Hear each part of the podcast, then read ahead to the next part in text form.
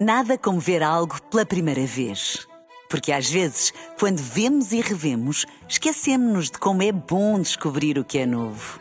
Agora imagine que viu o mundo sempre como se fosse a primeira vez. Zais. Veja como se fosse a primeira vez. À meia-noite nos Açores. Na rádio, no digital, em podcast. Música para sentir, informação para decidir.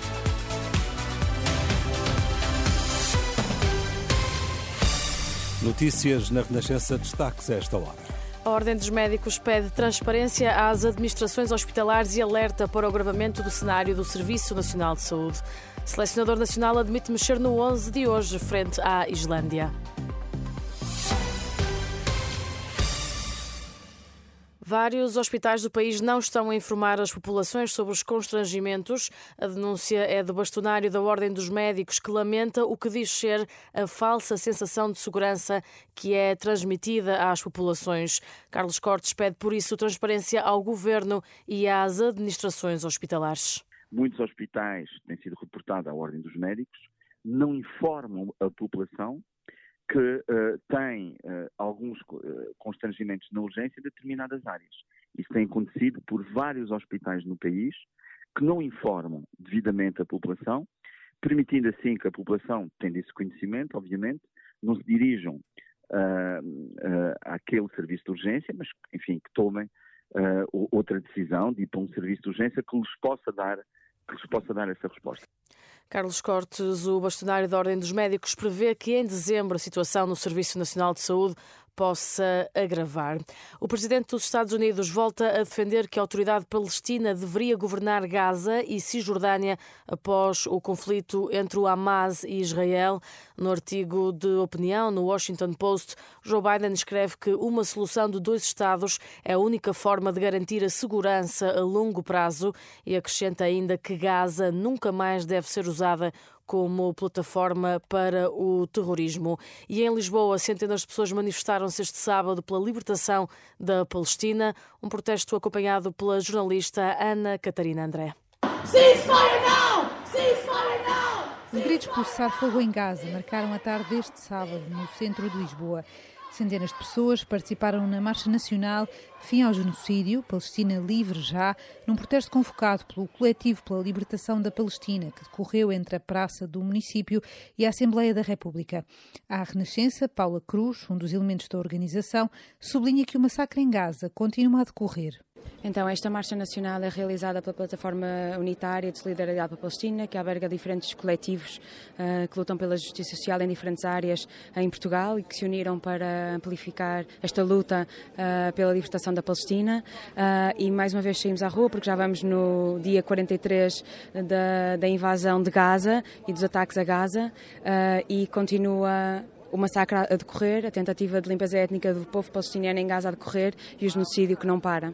Entre apelos à paz no Médio Oriente e mensagens a favor do fim do bombardeamento de hospitais e outras estruturas, foram muitos os que levaram bandeiras da Palestina. Gonçalo Loureiro, um dos manifestantes, explicou à Renascença que se juntou ao protesto porque o Ocidente não é coerente com o que defende e lembrou a Ucrânia. Sim, um Ocidente que é islamofóbico, que, que não é coerente com as suas próprias narrativas, quando foi o caso da Ucrânia houve uma solidariedade concertada e agora acobardámos-nos todos por interesses que são que nos ultrapassam, sejam interesses económicos, sejam diplomáticos. Gonçalo Loureiro, uma entre centenas de pessoas que esta tarde se juntaram à Marcha Nacional pela Libertação da Palestina.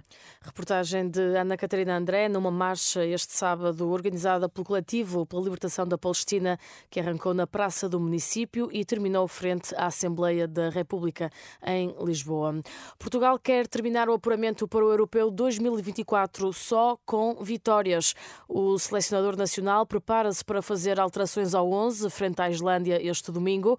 Roberto Martínez fala de um jogo que exige outras valências.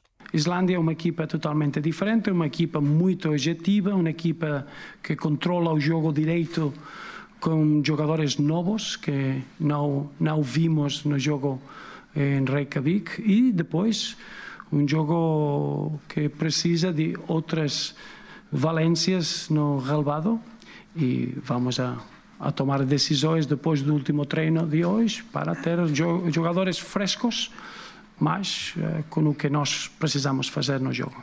O selecionador Roberto Martínez, na antevisão àquele que é o último jogo do apuramento para o Euro 2024, Portugal e Islândia, está então marcado para as 8 menos um quarto da noite em Alvalade, um jogo que pode acompanhar ao minuto em rr.pt. E este sábado a França alcançou a maior vitória da história das qualificações para campeonatos da Europa de futebol ao golear na recepção a Gibraltar por 14-0. Os Países Baixos, a Roménia e a Suíça conseguiram também este sábado o apuramento para o Euro 2024. Nada como ver algo pela primeira vez. Porque às vezes, quando vemos e revemos, esquecemos-nos de como é bom descobrir o que é novo. Agora imagine que viu o mundo sempre como se fosse a primeira vez. Zais. Veja como se fosse a primeira vez.